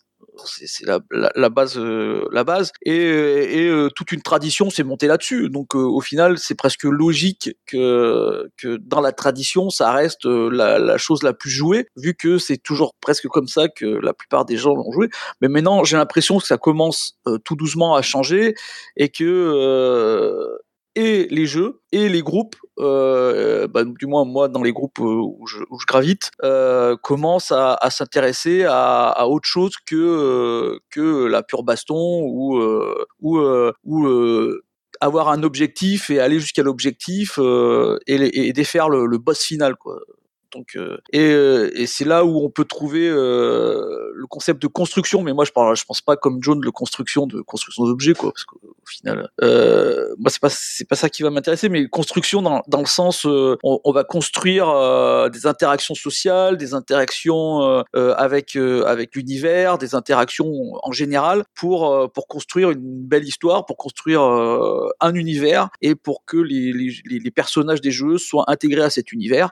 Et ça, c'est pas obligatoirement avec avec des, bastons que ça se fait quoi. Moi, moi, j'ai un exemple qui me paraît plutôt plutôt pas mal. C'est c'est donc on fait une campagne de Pax Elfica en DD5 c'est pour mon cas à moi. Et, euh, et au final, on s'est battu très très peu dans cette campagne. Euh, on, a eu très très peu de, combats. Pourtant, DD5, c'est c'est un jeu qui est basé quand même sur le combat, même s'il y a des gens qui vont dire non, c'est pas vrai, on peut tout jouer, mais euh, c'est quand même un jeu qui est basé sur le combat. Et il y a eu plus, euh, donc il y, a- eu des confrontations, il y y a eu des, des, choses qui, qui ont euh, qui ont impacté la campagne, et heureusement parce que si on, on s'en- on s'ennuierait. Mais euh, mais il y a eu aussi euh, plein de plein de, de constructions, j'appellerais ça de construction d'un univers, de rôles qu'on qu'on qu'on va se forger, de rôles de, de, de joueuses, euh, des personnages des joueuses, pardon, qui vont qui vont créer donc cette histoire qui qui au final pas eu beaucoup de, combats et, donc euh, l'aspect combat de DD5 aura été mis un peu de côté pour euh, pour faire plein d'autres choses qui ont été euh, vraiment vraiment sympas. Et, c'est pour ça que je pense que dans le futur bah on va avoir de plus en plus de, concepts où le combat sera sera pas très important. Mais ma- malgré tout ça reste quand même le jeu de rôle. En général quand les jeux sortent euh, il y a toujours une grosse une grosse part de, de des règles euh, dans un livre qui est qui est assigné au combat parce que c'est ce que attendent la la majorité, voilà, il faut le dire, la majorité des joueurs de jeux de rôle attendent de, de faire du combat euh, pour euh, parce qu'ils trouvent ça sympa, hein, j'imagine, parce que sinon ils feraient pas ça. Voilà, et je laisse la place euh, au suivant. Virgile? Oui, ben justement, moi je, je vais rebondir sur ce que, ce que dit euh, Carole dans le, dans le chat. Euh, je trouve qu'il y a des règles, de, il y en a des règles de construction. Il y a des règles de construction de personnages, des règles de construction de, de groupes, des règles de construction euh, d'univers, on en voit de plus en plus aussi, hein, le fameux world building, euh, des règles de construction scénario. Donc finalement, des, des règles de construction, on en trouve, on en trouve beaucoup euh, dans, dans, les, dans les règles de jeu. Après, au niveau de, de règles de construction, euh, d'artisanat, d'objets, etc., il y en a aussi. Le problème, c'est que souvent, ça reste des choses qui sont très techniques. C'est-à-dire que en jeu, on va, on va les mettre en place de façon ludique, euh, mais on va rarement, euh, c'est rarement palpitant de décrire euh, la construction d'un objet ou, euh, ou le fait de forger une épée. Voilà, ça, ça, ça, c'est quelque chose qui va pas euh, prendre beaucoup de, de, place dans la fiction, à tort. Il y a peut-être moyen de, de, rendre ça plus intéressant. Et, et, justement, pourquoi aussi on, on détaille souvent les, les, règles de combat? Je pense que c'est aussi parce que c'est un moment où la, la, vie des personnages est en jeu. et la vie du personnage, si la vie du personnage s'arrête, en général, en général, la partie s'arrête pour le joueur. C'est-à-dire que voilà, ou alors il, s'arrête au moins le temps de créer un personnage. Il y, a, une fin de quelque chose, il y a quelque chose qui est en jeu. Donc euh, d'où l'importance d'avoir des règles bien établies pour euh, pour que ça se fasse pas euh, de façon abusive, aléatoire, enfin qui est qui, qui, ait, qui ait du sens à ce à cette à cette fin de partie. voilà. Donc c'est, je pense que c'est aussi ça, ça vient aussi de là le, fait qu'on on passe beaucoup de temps peut-être à, à décrire, à, donner des, des, règles pour pour gérer ça, ces moments où la vie du personnage est en jeu. J'ai fini. Je passe la parole à Ténébos. Coucou, et du coup, bonjour à tous puisque je viens d'arriver. Moi je vais prendre la question plutôt sous l'angle de la narration, dans le sens où je suis pas convaincu par euh, euh, l'importance du système dans un cas de, de, la survie de ton personnage, comme si, euh, comme si c'était la progression de l'aventure qui se jouait, parce qu'il y a des, des contre-arguments. Par exemple, on peut penser à Shadowrun qui, qui voit le, le, qui en fait cherche le réalisme en, par ses, ses, multiples strates de règles plutôt que de simplement mettre en valeur un enjeu. Mais euh, l'importance du combat dans la fiction il me semble qu'elle se retrouve ailleurs que dans le jeu de rôle. Si on réfléchit deux minutes, le principe du blockbuster, c'est aussi d'avoir une forme d'opposition assez régulière, et puis même dans, les modèles de construction d'histoire qu'on a aujourd'hui, dans la construction du héros par exemple, le, combat n'est pas absent, l'opposition n'est pas absente. Et en fait, construire une fiction qui ne repose pas sur l'opposition de manière générale, plutôt que sur la destruction, du coup j'élargis un peu le propos, euh, bah, c'est pas si simple. On a quelques contre-modèles, mais ils sont très minoritaires. Je pense par exemple à la Horde du Contrevent. Est-ce qu'on peut dire qu'on s'oppose au vent? Alors, il y, y, a bien quelques figures d'opposition, mais en fin de compte, elles sont plutôt euh, minoritaires dans la Horde du Contrevent, d'Alain Damasio. Donc, pour moi, c'est plus une euh, la narration qui est à remettre en cause, davantage qu'un système, et, et, surtout nos modèles de narration.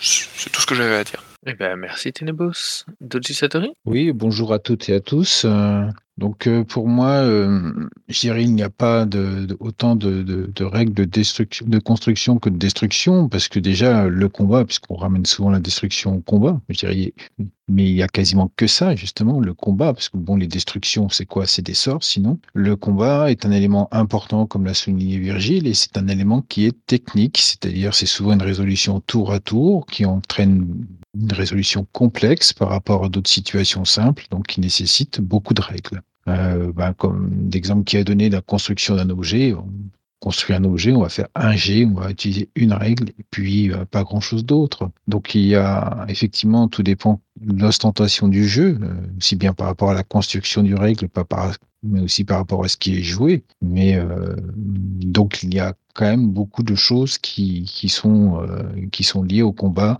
et qui donc doivent arriver à ce, type de règles assez complexes assez euh, défini parce que ça intéresse les gens d'avoir une résolution au tour à tour avec euh, un tel qui agit avant un autre hein, ou après un autre qui influe sur la sur la résolution. Donc euh, des choses assez précises qui ne sont pas nécessaires forcément pour des, pour des règles de construction. Un second point des règles de construction, c'est qu'on arrive souvent à de la gestion ou euh, qui peut être effectivement, euh, comme l'a souligné Virgile, un peu, un peu euh, considéré comme hors du temps de jeu ou pas forcément très passionnant ou on voit par exemple, je pense, c'est peut-être que que ça, que ça peut penser Conjar, c'est que à Kingmaker, le groupe a, par exemple, a eu du mal à accrocher à des règles ou à des constructions de règles pour pouvoir euh, gérer un fief parce que c'était euh, c'était euh, jugé pour l'ensemble des joueurs assez pénible à faire. Donc effectivement, ça existe de plus en plus, hein, euh, d'avoir des règles qui, qui permettent de gérer, de construire. En fin de compte, on revient aux, aux- règles de construction les plus, euh, les plus euh, utilisées. Ça reste la construction du personnage. On préfère visiblement euh, construire sur le personnage que sur euh, l'environnement de jeu. Voilà. Au suivant.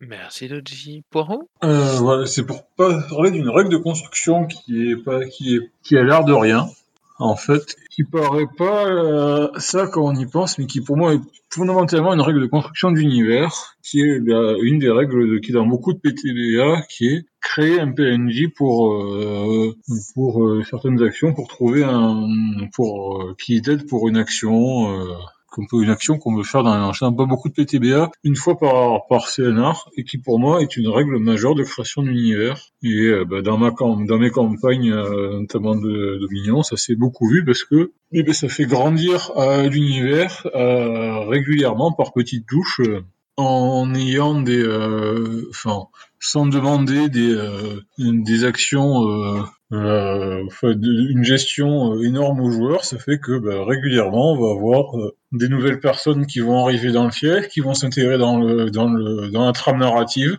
et qui vont faire grandir l'univers et qui, vont participer activement à sa construction. Donc voilà, juste pour dire que les, les règles de construction, ça peut être des choses aussi simples que ça a priori, qui ont qui vont au fur et à mesure du temps avoir un impact euh, significatif sur l'univers, dans la mesure où il y a une partie peut-être euh, de prise de décision qui sort un peu de, du cadre strictement de ce que peut faire le personnage dans la fiction, mais enfin, mais que là, euh, là c'est au niveau du joueur qu'on va avoir une prise de, une prise de d'intérêt sur l'univers. Pareil aussi.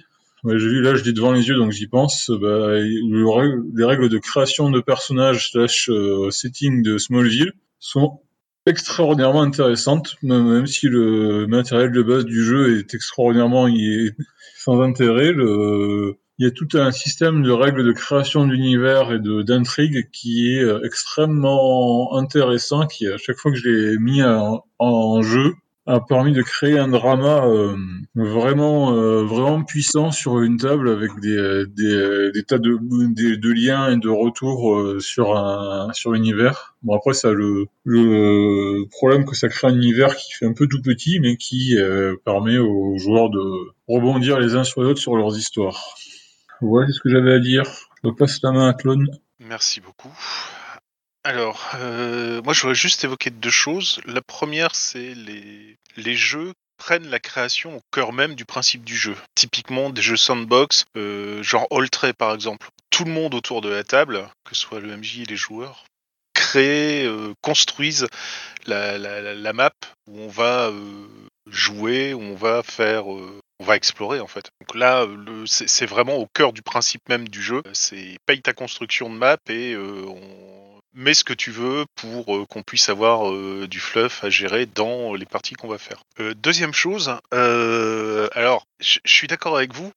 les, les règles de construction partent dans l'idée du scénario. Bon bah voilà, ton suzerain t'envoie dans un coin en disant construis-moi un fief et puis tu, le tu, tu en seras le maître quand, ça sera fait.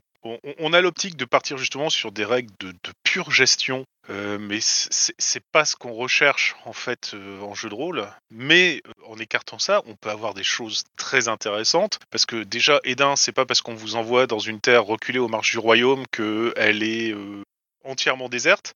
Généralement, il y a déjà des populations qui sont dessus et euh, on peut se retrouver très vite avec un syndrome palestinien parce que c'est pas parce qu'on fait venir des, colons pour euh, commencer à euh, peupler et construire moulins, forges et pâturages que les autres vont pas dire ouais mais attends c'est chez nous, on va pas vous laisser faire. On peut avoir des très bonnes relations et interactions diplomatiques, alors justement avec les autochtones, euh, mais aussi justement avec euh, le suzerain. Euh, si on le deal de départ était ben je te laisse t'installer et au bout de euh, 24 mois tu m'envoies déjà des cargaisons de bois parce que moi j'en ai besoin pour faire des bateaux parce que je suis en guerre avec le voisin d'à côté et qu'on a préféré utiliser le bois pour aider les autochtones à construire un barrage pour mon- montrer de bonne volonté, essayer d'assurer de la stabilité dans le fief et que le suzerain se pointe avec son émissaire en disant Eh oh, où est le bois que tu m'as promis et que j'ai toujours pas pour mes bateaux, pour ma guerre qui me fait chier? Bah voilà, là on est purement dans du jeu de rôle, là on peut faire créer quelque chose. Donc euh, se, cantonner à des règles de gestion purement mécaniques, euh, pas d'intérêt. Utiliser euh, justement de la gestion euh, pour enchaîner sur des choses qui sont purement ludiques au point de vue jeu de rôle, mais carrément les gars, allez-y, faites-vous plaisir. Et je passe la main à Téléboss. Du coup, bah, je vais rebondir sur ce qui se disait à propos de. Enfin, à ce que disait Poirot à propos de Smallville et euh, dans une moindre mesure sur ce que disait Etlon, dans le sens où eh bien, les relations interpersonnages et la construction des relations interpersonnages, elles méritent d'être abordées dans cette conversation, en tout cas je pense. Parce qu'on a parlé de, la construction artisanat, de la gestion de fief. Là, Etlon vient de parler brièvement de comment imbriquer la construction, enfin la gestion de fief et le RP, donc la gestion des relations sociales, on va dire. Mais la construction des relations sociales à proprement parler, elle est constitutive de drama, qui est quand même une euh, forme de jeu qui euh, ne fait que gagner en puissance. Moi, j'en ai l'impression au fil du temps qui passe. Et bah, pour moi, ça propose un, autre, euh, une alternative assez, assez intéressante au combat, qui mérite tout autant d'être détaillée. D'ailleurs, dans, enfin là, je réfléchissais aux, aux jeux que je connaissais, et il me semble que dans pas mal de PBTA, la construction de, des rapports sociaux tient une place toute particulière, ou au contraire, le, le combat se fait plus ou moins excite au fur et à mesure. Donc, j'aurais tendance à dire que l'importance du combat, c'est plus une importance euh, bah, d'une part historique et d'autre part euh, de genre. On peut considérer le jeu de rôle tradi. et du coup, je prends. Enfin, c'est super pratique parce que tradi, ça peut couvrir tout et rien, on est d'accord. Ah ouais, que le combat est un peu une marque du jeu de rôle tradi et que partant de là, tout ce qui en sort rentre d'office dans l'alternatif. C'est la fin de ma participation. Merci Ténébos.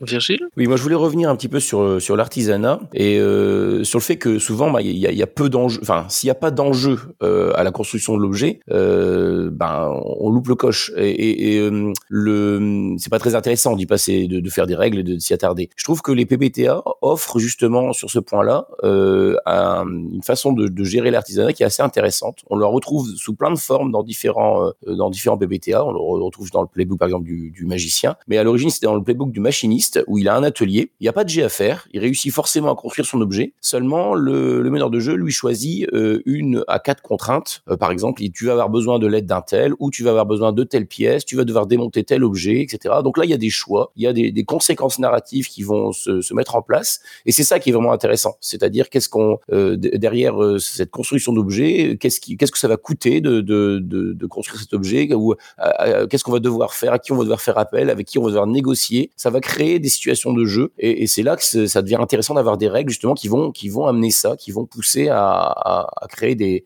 des rebondissements dans, dans la fiction. Enfin, c'est en tout cas mon, mon point de vue. Voilà, j'ai fini. Merci Virgile Jaune. Je vais juste compléter un petit peu ce que disait Virgile en termes de narration. Euh, je pense que hum, on peut très bien développer euh, de l'artisanat, de l'agriculture ou des choses comme ça si on se place à une échelle euh, un peu plus réduite. À l'échelle d'un petit groupe, à l'échelle du- d'un village, d'une petite société, euh, dans un groupe, et ça peut tout à fait marcher euh, sur de l'Apocalypse World, ça peut marcher sur, euh, je sais pas, un, groupe nomade qui, qui erre dans les steppes euh, gelées de, de Mongolie, ou sur un, jeu Medfan, par exemple, parce que en fait, bah, il faut des matériaux pour construire. Il faut protéger une partie de nos ressources. Et autour de tout ça, bah, on va pouvoir vraiment construire euh, quelque chose. Ça peut aussi être qu'est-ce qui va arriver à, nos constructions, si elles sont prisées ou si elles ne sont pas prisées. Euh, Est-ce qu'on va pouvoir euh, en faire commerce et du coup obtenir des ressources qu'on ne peut pas avoir autour de nous? Ça peut euh, être aussi, euh, est-ce qu'on va subir euh, une attaque Et il y a des tas de jeux qui, proposent ça. En, en jeu vidéo, ça se fait énormément, où on a l'impression de faire des, quêtes des fois un peu stupides, ou bien de devoir tout le temps faire, d'aller fourrager, d'aller chercher des trucs, de couper du bois, d'aller s'occuper des moutons, chercher les animaux perdus, d'aller, enfin de devoir protéger aussi notre domaine contre des attaques étrangères. Et, et on peut vraiment créer beaucoup de jeux autour de cette construction. Et si en plus on arrive dans un nouveau territoire vierge, euh, par exemple, euh, je sais pas, euh, on est un groupe qui décide de- d'aller s'installer sur une, île perdue ou euh, sur sur une des nouvelles terres qui sont peut-être déjà habitées par d'autres et de il va y avoir aussi beaucoup d'enjeux euh, narratifs, d'enjeux euh, relationnels qui peuvent se créer autour de tout ça. Et je pense que il y a moyen d'en faire des, très très jolies parties de jeux de rôle également et, de créer une réelle motivation parce que eh ben, si on n'a rien à bouffer, si on n'a rien pour s'habiller, si on n'a rien pour euh, se loger, ça, ça va poser des vrais gros problèmes pour tout le groupe. Merci John. Eh bien, j'ai l'impression qu'on va pouvoir passer à la question 7, du coup. Pense que nous n'aurons pas le temps de faire la question 8, mais on verra, peut-être que si. Question 7. Comment construire, ou plutôt du coup co-construire, un univers en cours de jeu? Comment euh, pouvoir euh, donner des éléments pour avoir un univers émergent? Comment, euh, comment vous vous inspirez, vous? Comment vous intégrez à un univers émergent? Ténébos La question, elle me parle, tout- enfin, elle me parle beaucoup, étant donné que justement dans Mécarcanisme, qui est l'un des jeux de rôle sur lesquels je travaille en ce moment, l'émergence a une place. Les joueurs sont en mesure de créer des contacts ou des, voire même des lieux à partir du moment où ils ont les compétences qui, sont appropriées dans une situation. Dans le sens où la compétence recouvre également le fait de connaître des gens et des environnements qui sont propices à l'activité en question. Ce qui fait que euh, donc dans le, manuel que j'ai commencé à créer, il y a des règles de, enfin il y a des explications de comment faire pour laisser les joueurs impacter sur le développement du monde. Quels sont les grands préceptes à garder? Parce que si, on veut une cohérence d'ensemble, on a besoin de garder une ligne directrice globale. Et du coup, dans quelle mesure, à quel euh, à quel moment leur laisser une place. En fait, ça se prête assez bien à ma structure de scénario par défaut dans, cet univers, qui est une structure que j'appelle en jalon. C'est-à-dire que j'ai des, euh, des, grandes étapes qui vont devoir être, euh, qui vont devoir être traversées. Les joueurs vont, en tout cas, les joueurs peuvent choisir de prendre une autre direction, mais ils vont avoir du mal si ils veulent résoudre. Je vais le prendre dans l'autre sens. Les joueurs vont me donner une direction, ils vont me donner des lignes d'objectifs pour leur personnage. À partir de là, je vais essayer de leur créer une, une série de jalons pour réussir leur objectif. Et si jamais ils décident de changer d'objectif ou si ils euh, échouent à l'un des jalons, bah ça peut modifier un petit peu leur course. Ces jalons, c'est autant c'est surtout pour moi en fait, parce qu'eux ils les voient pas forcément. Pour eux, ça forme un, objectif sur le court terme parce qu'ils voient pas forcément la suite des jalons, mais pour moi, ça me donne une, ligne directrice. Et le truc, c'est qu'à partir du moment, la, manière dont ils vont résoudre les jalons ne dépend que d'eux. Au sens où je leur donne pas de obligation en la matière, je leur donne des outils pour résoudre, c'est, enfin pour atteindre cet objectif. Et du coup, la possibilité de créer leur propre outil, de créer leur personnage secondaire pour les aider, de créer les environnements de rencontres pour ces personnages ou euh, voire même euh, de, rencontres avec les antagonistes, bah ça ajoute à la création leurs pattes et ça rend un peu plus la, enfin ça fait un peu plus de la partie leur partie. C'est tout pour moi. Merci Ténébos. Virgile Alors, je pense que la, première chose à faire, c'est de poser des questions, se poser des questions les uns, les uns aux autres. Euh, selon, selon si l'univers est déjà plus ou moins défini à, l'avance, euh, les questions elles vont être plus ou moins larges et on va donner un, pouvoir de création plus important aux, joueurs, aux, meneurs finalement. Par exemple, euh,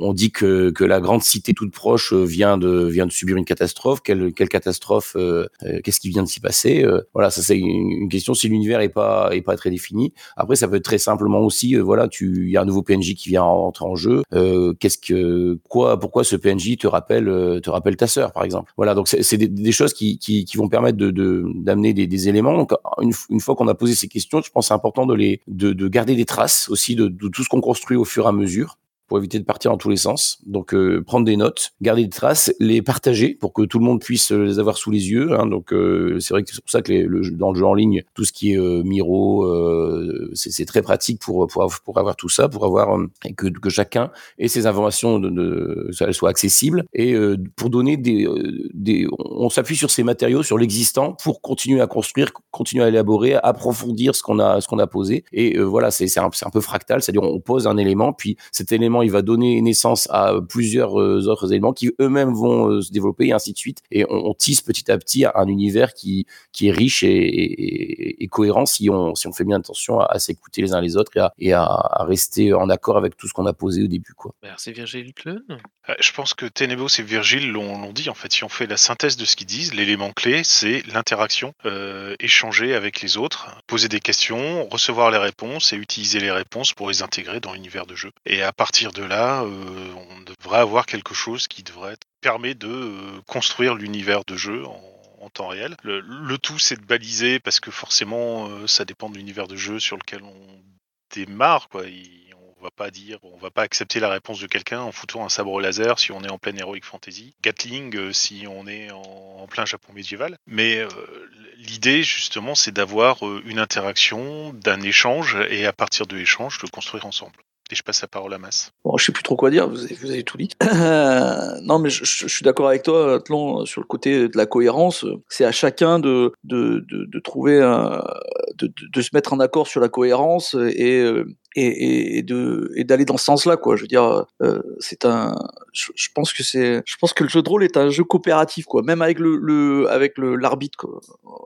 On coopère tous pour pour pour aller de l'avant et euh, et donc euh, et donc garder la cohérence, euh, ne pas essayer de faire des croche-pattes à ses, ses, ses, camarades de jeu, euh, tout ça pour se mettre en avant, ça, peut être ça peut être pas mal. Et euh, dans la construction aussi, souvent on part quand on est arbitre, on part d'un univers qui est des fois un peu déjà construit, quoi. On part de, livres de règles, de, de scénarios, de, campagnes qui sont déjà construits, mais c'est pas pour autant que l'univers en, en lui-même est construit, quoi. Parce que je pense que euh, l'univers ne va prendre forme et, et vit que euh, grâce aux joueuses qui vont être euh, implantées dans, dans, cet univers. Et c'est là toute d'ailleurs la force du jeu de rôle, c'est que d'un univers vide qui n'est là que, que sur le papier va, va, va, naître un autre univers qui, qui lui euh, va être en mouvement parce qu'il y a des, euh, des personnages à l'intérieur euh, qui sont joués par des joueuses qui vont faire des choses qui vont le chambouler quoi. Et ça, et ça c'est super super intéressant et c'est là où, où un travail d'équipe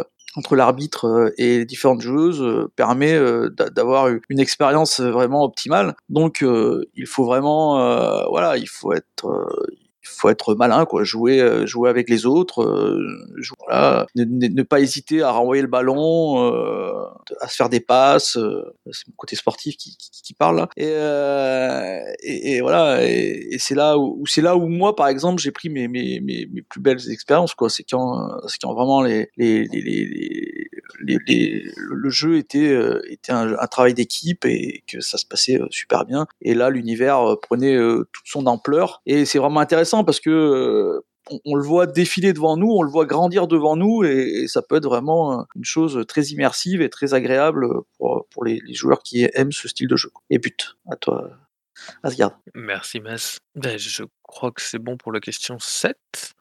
Alors du coup, euh, je me tâte, 11h52. Ah, je pense qu'on va s'arrêter là et on gardera la 8 pour un jour prochain. Sans doute pour un melting pot, le prochain melting pot, vous, pouvez déjà savoir qu'il y aura cette question-là qui ressortira sur la construction des, groupes homogènes qui se complètent. Merci, merci à, à, toutes celles et tous ceux qui ont participé ce matin.